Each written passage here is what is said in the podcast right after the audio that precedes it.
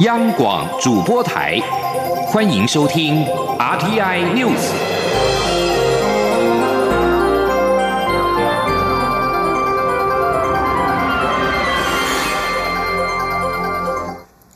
各位好，我是李思利，欢迎收听这一节央广主播台提供给您的 RTI News。屏东县芳寮乡乡镇顾问李梦居在八月前往香港之后失联。中国国台办今天证实，李梦居因为涉嫌从事危害国家安全的犯罪活动，已被审查中。对此，总统府表示高度的关切，并且指出，除了请陆委会等单位全力向中方交涉，一切以确保当事人人身安全跟相关权益为最高原则之外，也会投入各项必要的协助。陆委会今天对此回应表示，中国大陆应该即刻完整的说明案情，保障李梦居应有的权益。并且向我方和家属通报，紧速安排家属前往大陆探视。陆委会强调，李梦居案涉及了中国大陆对我民众入境之后的人身自由跟安全保障，严正的呼吁陆方应该就本案妥善处理。记者王兆坤的报道。陆委会副主委邱垂正表示，李梦居自从八月十九号入境广东深圳后失联，迄今已达二十二天。期间虽经我政府各机关三度向中国大陆有关部门提出询问，但陆方迄今仍未对我方或家属进行通报，也没有对李梦居所涉事件具体说明。我政府对此表达强烈遗憾。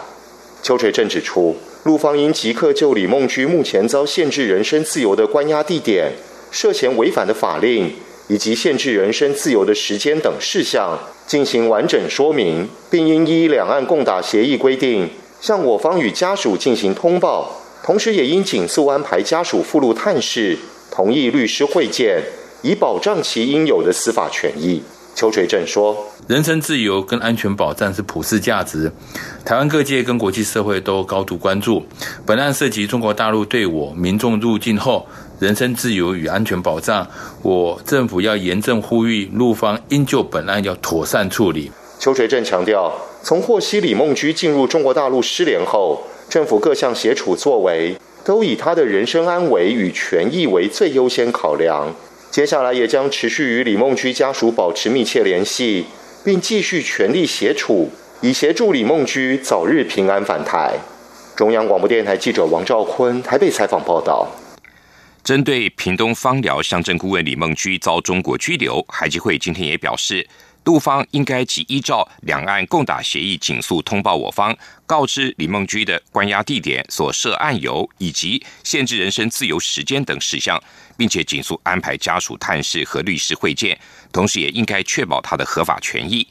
海基会还指出，将会持续关注此案后续发展，配合政府的指示跟家属的需求，积极协处。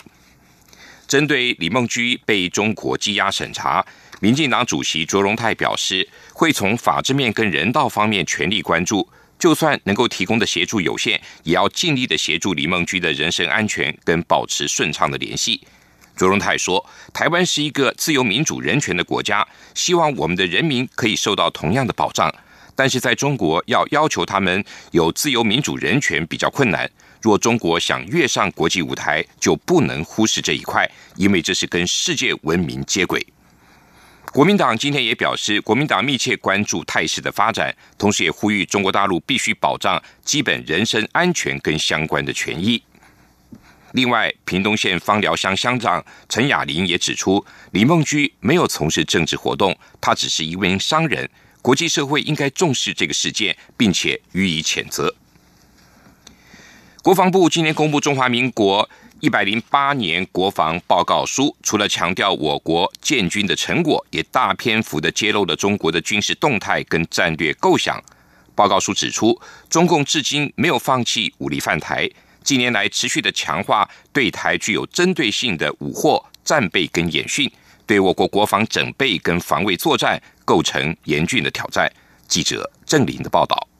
两年一度的国防报告书十一号正式公布。国防部指出，本次编纂以和平捍卫者为主轴，从安全环境、国防战力、国防自主、国防治理及荣耀传承面向切入，论述当前印太区域安全环境、我国面临的军事威胁，以及说明近两年国军在强化国防战力、振兴国防产业、推动国防治理与落实全民国防的施政成效。报告书内容指出，中共军事战略皆以积极防御。为核心思维，但随着领导人的更迭及军事能力提升等原因，已赋予积极防御更积极主动内涵。而共军战略发展也从被动反击逐步走向主动先制。咨询委员、淡江大学国际事务与战略研究所所长翁明贤说：“我们也可以看到，在第二岛链两千公里的地方，那么大陆有东风二十六，还有配备于轰六 K 的公路巡飞带。那换言之，中国大陆的威胁已经出。”过第一岛链到第二岛链。所以在这种状况底下，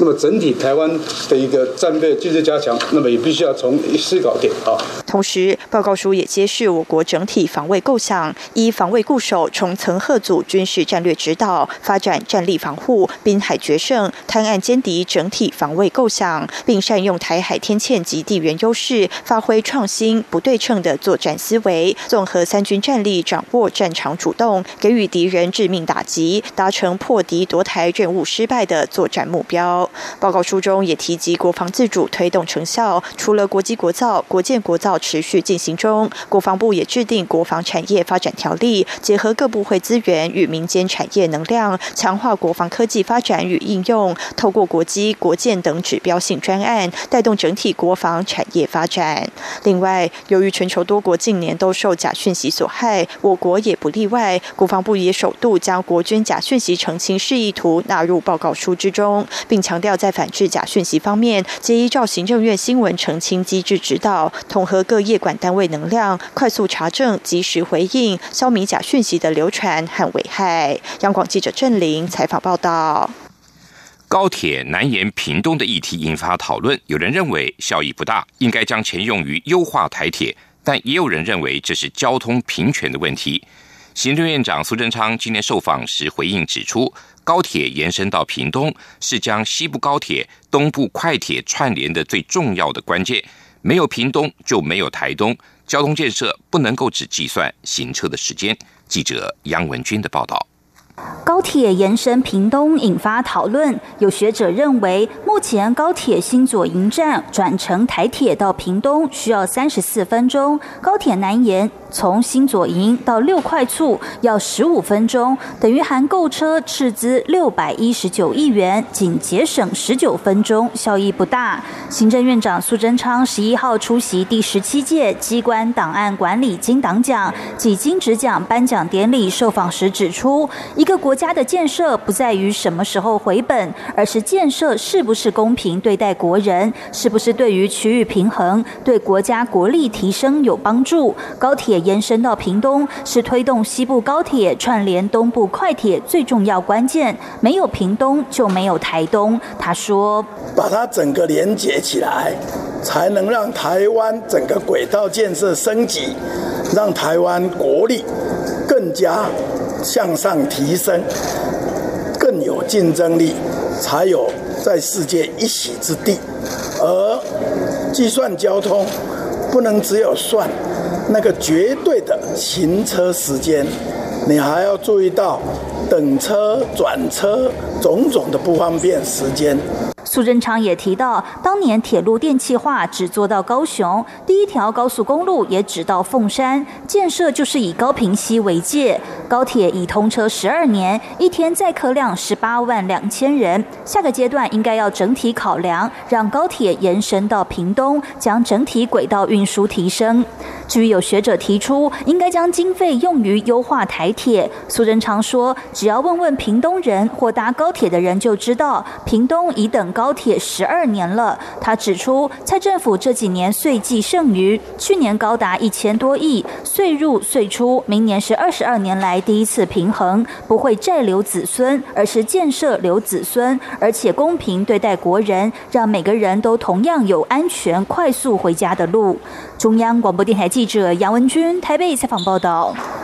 香港民众反送中示威持续了三个月，包括前哈佛大学法学院副院长孔杰荣在内的四百多名全球的学者、社运人士跟公众，近日致函美国众议院议长佩洛西，促请尽快通过《香港人权跟民主法案》，以赋予美国政府更大的权力监察港府。香港立场新闻今天报道。联署信函中表示，港府在近来香港反送中示威中选择镇压而非回应市民的诉求，中国及特区政府纵容甚至鼓励警队使用暴力，导致了社会持续的混乱。另外，多家港媒今天头版刊出了由香港医疗界人士实名联署声明，其中批评香港警方执法过当、违反人权，并对香港政府重申五大诉求缺一不可。香港媒体也报道，香港高等法院今天驳回了一个司法复核的申请，并且表示是否应该成立独立调查委员会是政治决定，法庭依法无权成立或迫使行政长官成立调查委员会。要求成立独立调查委员会调查警民冲突是反送中运动五大诉求之一。香港行政长官林郑月娥至今拒绝设立。根据日本共同社报道，日本首相安倍晋三今天敲定了内阁名单。内阁官方长官菅义伟公布了新内阁名单，名单中前复兴政务官小泉进次郎被提拔为环境大臣，经济再生担当大臣茂木敏充改任为外务大臣，原外务大臣河野太郎改任防卫大臣。这份名单显示，在十九位阁员中更换了十七人，另外有两个人留任。首次入阁官员有十三位，是安倍内阁历来最多新人的一次。女性有两位，分别是总务大臣高市早苗，以及奥运大臣兼女性活跃担当大臣桥本圣子。留任原职的仅有副首相兼财务大臣麻生太郎和兼任绑架问题担当大臣的菅义伟。美国再度传出人事大地震。总统川普十号在推特上突然宣布，白宫不再需要国家安全顾问波顿的服务。川普还表示，他不同意波顿的许多建议。他的行政团队也常跟波顿意见分歧。虽然波顿在推特上表示是自己请辞，不过波顿的下台仍然让各界大感诧异。毕竟，他曾经主导川普的多项外交政策，包括美中贸易战、对伊朗的强势制裁以及阿富汗政策。不过，美国国务卿蓬佩奥则对于波顿的下台表示并不意外。波顿是白宫外交政策上重要的硬派人物，他要求川普不能放宽对北韩的制裁，主张对俄罗斯采取更强硬的路线。《纽约时报》就认为，波顿在阿富汗、北韩跟伊朗等外交政策上的意见是遭到革职的导火线。在波顿去职之后，将由白宫副国安顾问古伯曼暂代职务。川普表示，他会在下周提出继任人选。外界预料，包括白宫高级官员布莱尔以及美国驻德国大使格瑞尼尔都是可能继任的接班人选。尽管鹰派的波顿辞职，华盛顿智库的中国问题专家认为，川普将会延续现有的美国对中国的策略。苏格兰民主党议员柴里表示，苏格兰最高上诉法院今天裁决，英国首相强生的决定要关闭国会五个星期的决定是违法。强生政府则表示要上诉到英国的最高法院。路透社报道，英国国会九号开始关闭到十月十四号为止。反对派主张强生此举是为了让反对派无法详细的检视他的脱欧计划，好让他能够推动无协议脱欧。在苏格兰最高民事法院的内庭作出裁决之后，主导挑战强生决定的柴里告诉天空新闻网，要求立刻重新召开国会。对于苏格兰法院今天的判决，英国政府也表示了失望，并且指示将上诉到英国的最高法院。英国首相强生是在八月二十八号宣布要关闭国会，一直到十月十四号为止，并且向英国女王伊丽莎白二世提出了这项请求，已经获得英国女王的批准。这里是中央广播电台台湾之音。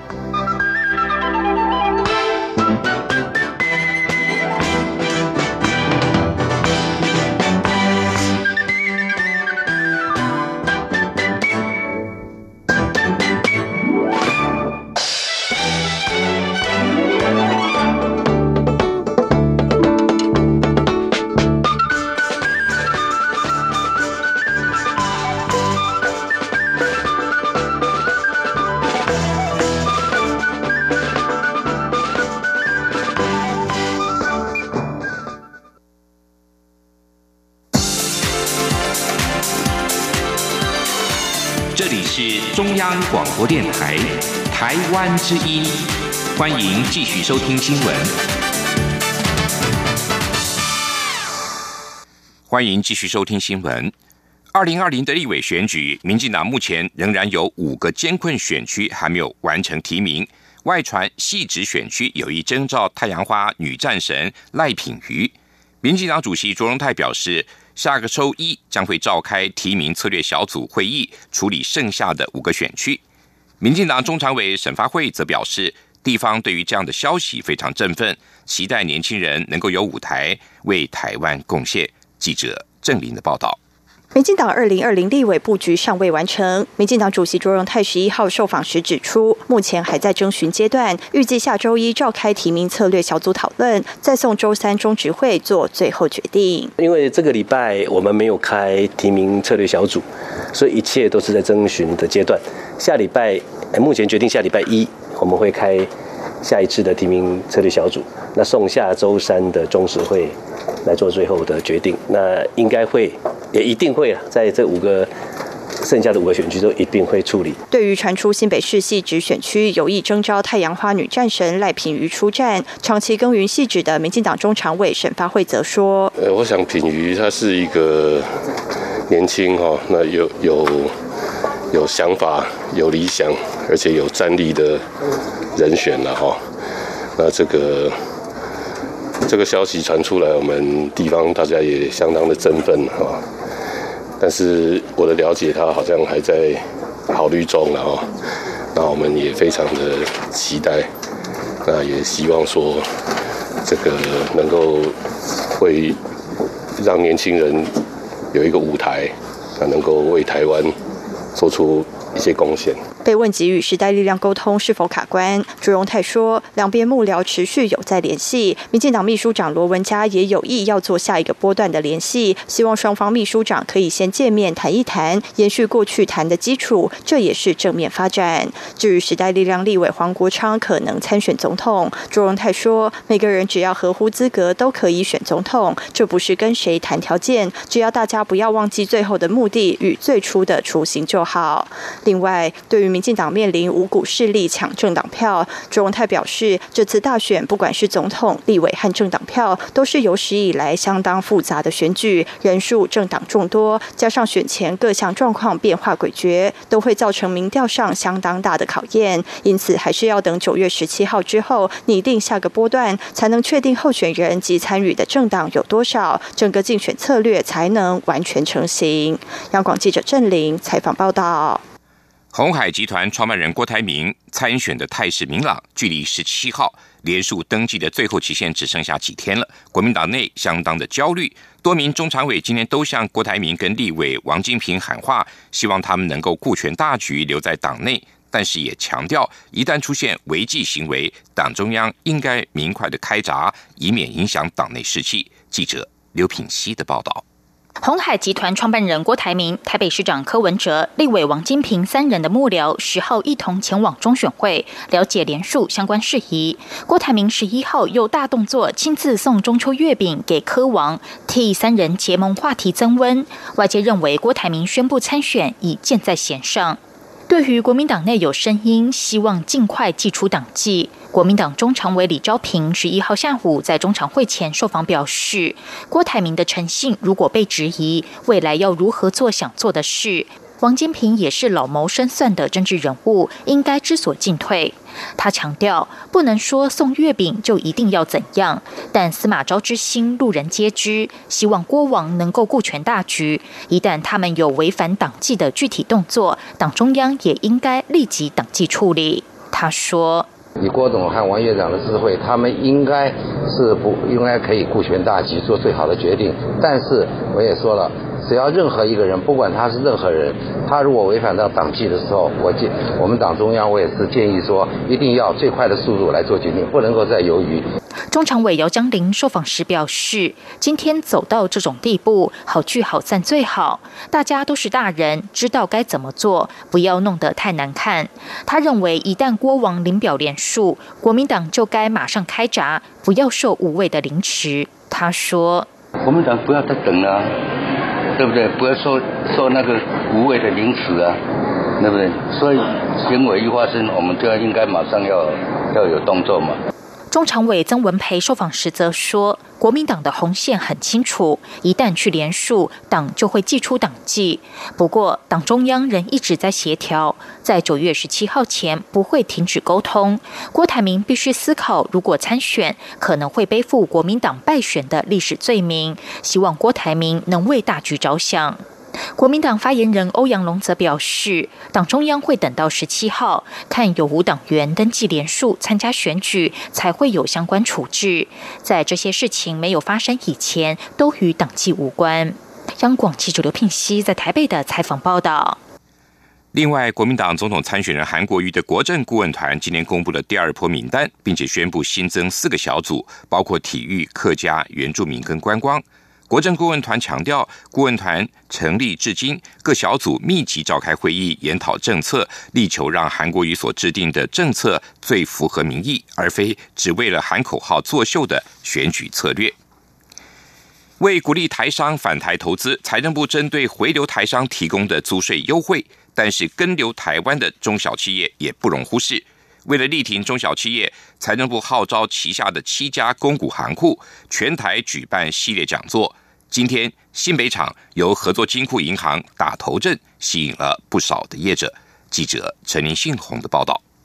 中小企业在台湾经济发展过程中占有举足轻重的地位。根据经济部统计，目前台湾中小企业户数超过一百四十三万家，占整体企业达百分之九十七，创造了八百九十万个工作机会，约占全国就业人数近八成。在鼓励大型企业台商回流之际，如何提升国内中小企业的发展，也被行政院视为重要的一环。财政部近期也号召七家公股行库全台举办系列讲。座希望中小企业的老板们透过公股银行的融资，能够进一步转型和创新发展。财政部长苏建荣说：“特别中小企业在最近国际经济环境的变迁，以及经营环境的转变，跟所谓的二代接班的问题，都面临到转型的一个挑战。那么在转型的过程当中，他们所需要的是政府的协助。”特别是在资金上面，在相关的技术升级的辅导上面，都必须要我们去加以协助。和库银董事长雷仲达则表示，大部分的金融机构还是比较喜欢和中大型企业合作，但政府现在对于中小企业相当重视，不仅关注公股银放款余额，也重视乘坐户数，因此各家银行近期对于中小企业放款也转趋积极。尤其是三千万资本额以下的中小企业，所以对这一块我们也提出了一些优惠的措施。那甚至有些更小的，就是可能资本额大概只有五百万以内啦，或是员工在二十人以下啦，或是整个营业额不到一千万的，这些我们另外又推出小额的优惠，等于是这个小微企业的优惠贷款哈。所以我想，大概根据各种不同的规模的中小企业，我们都尽量的在推广。目前，和库银对于资本额新台币三千万以下的中小企业放款，至今年七月底，余额为新台币两千五百六十多亿，户数两万五千多户，在公股银行中分别排名第一和第二。中央广播电台记者陈林信鸿报道。科技部今天公布，科学园区上半年营收达新台币一兆两千一百八十九亿。虽然较去年同期衰退了百分之二点四七，但是整体出口额是九千四百八十三亿，创下了同期新高。另外，就业人数、中科营收也写下同期的新高。科技部分析。美中贸易战对园区的各产业多少都会有冲击。不过，下半年因为半导体的营收后市看好，全年园区的营收仍然可以突破二点六兆元，微幅成长约百分之一。国立台湾美术馆跟俄罗斯的克拉斯诺亚尔斯克美术馆合作，将在九月十八到十一月十八，在俄罗斯的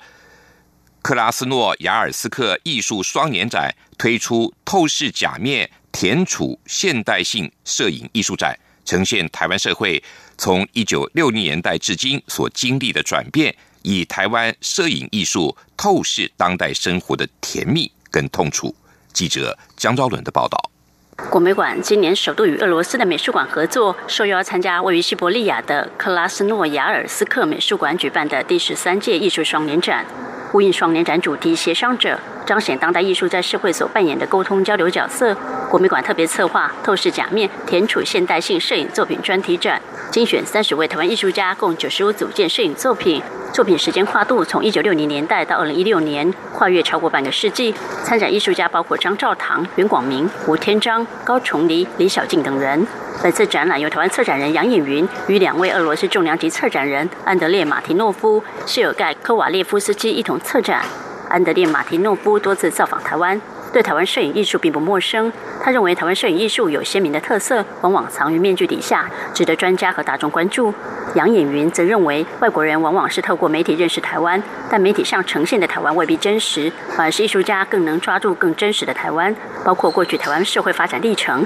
以及迎接经济与科技发展后所失去的面向。因此，本次展览就以美国心理学家厄文·高夫曼的戏剧原理为核心概念，希望透过艺术家纪实或观看社会的角度，让原本对台湾不熟悉。的西伯利亚民众可以借由这次摄影作品展，对台湾有更清楚的认识。杨演员说，在这个美国的心理学家他的理论当中，就是强调说，世界就是舞台，但是艺术家呢可以透视前台跟后台之间的一些关联性，所以他可以把那个真实面透过艺术的手法以及观念性的这种特特质去呈现出来。嗯国美馆表示，佩尔这次参。参加俄罗斯克拉斯诺亚尔斯克艺术双年展，沈昭良、袁广明与何梦娟三位艺术家届时也将赴俄罗斯与当地民众交流座谈，并介绍台湾摄影艺术发展脉络。中国面台记者张超伦台北采访报道。继续为您报道今天的前进新南向。前进新南向。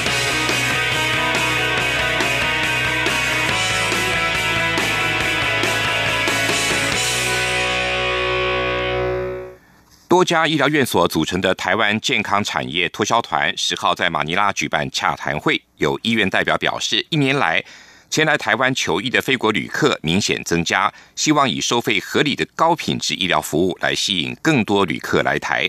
中华民国对外贸易发展协会率健康产业脱销团八号抵达马尼拉，九号参访了非国医疗院所进行交流。十号举办研讨会跟洽谈会之后，十一号前往越南的胡志明市。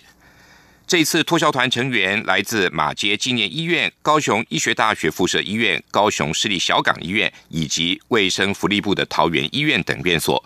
小港医院国际医疗中心组员苏伯安表示，不少东南亚民众选择到新加坡或泰国就医，但是新加坡的医疗费用较高，泰国就医等候时间较长。在台湾很快就可以获得医疗的服务，这是台湾推广的优势。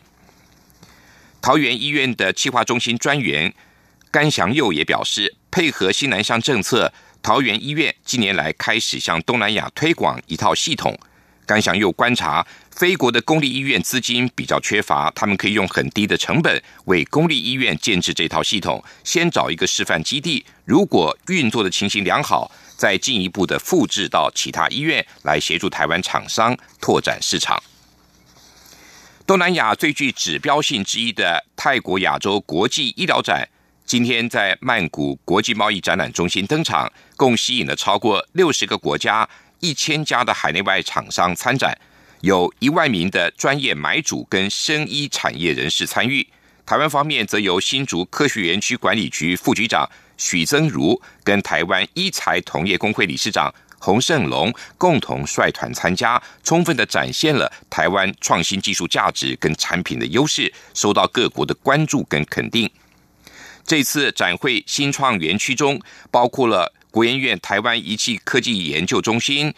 还有世研生医、成大前瞻医材中心、成大国际产学联盟，另外也包括交大国际产学联盟都在。展会中分享了丰硕的科研成果，同时也在一对一的媒合会议中，台湾团在超过六十个全球生技跟新创公司面前，展现了研发商品化的成果，更是产学研通力合作的最佳指标。以上这一节《阿天 news》由李自力编辑播报，谢谢收听。